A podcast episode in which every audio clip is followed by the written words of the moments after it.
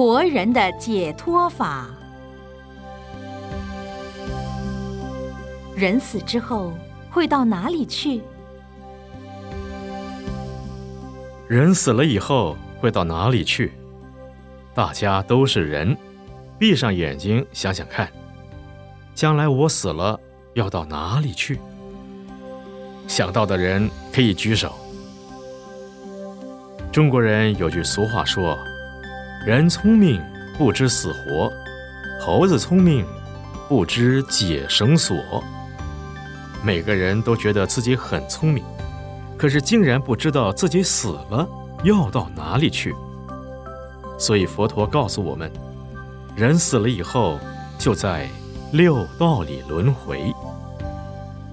如果我们行善做好事，孝敬父母，就会升天，到天上去享受快乐的福报。如果人在死后有很多事情放不下，挂念自己的财产没有处理好，儿子还没娶，女儿还没嫁等等，好多好多的问题还在留恋不舍。死了以后，一种是投生到人道，一种呢？是投生鬼道。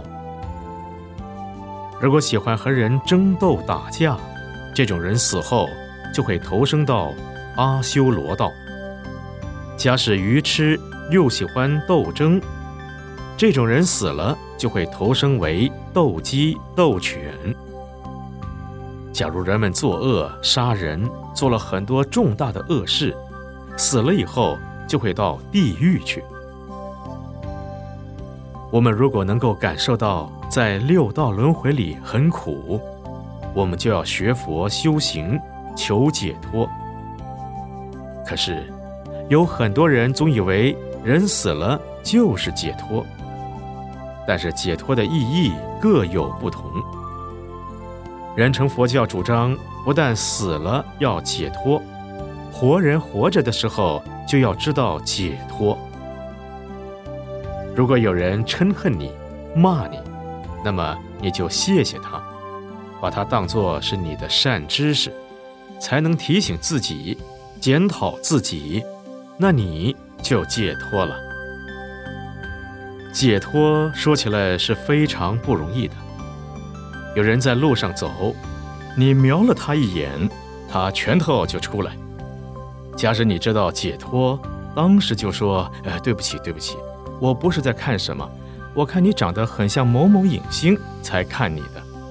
这样子就马上解脱，没有事情了吧？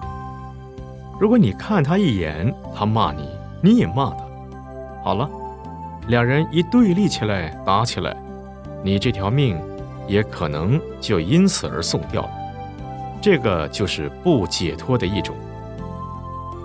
不论在家庭，在社会。我们处处都能解脱的话，死的时候也就能解脱。如果在平时行为做不好，修行修不好，到死的时候想解脱是不可能的。现在我要说一个佛陀解脱的小故事给你们听。佛陀成佛以后，很多人都很尊敬他，可是有一个小流氓。他不相信佛陀这么伟大，有一天就跑到佛陀那里去，对佛陀胡说八道。讲完了，佛陀笑一笑说：“你说的很有道理。”这个小流氓听了很高兴。他骂佛陀，佛陀居然还说他讲的很有道理。佛陀就问他说：“你家里过年的时候，办喜事的时候？”有没有送给亲友们礼物啊？他说有啊，父母都叫我送去给亲戚朋友。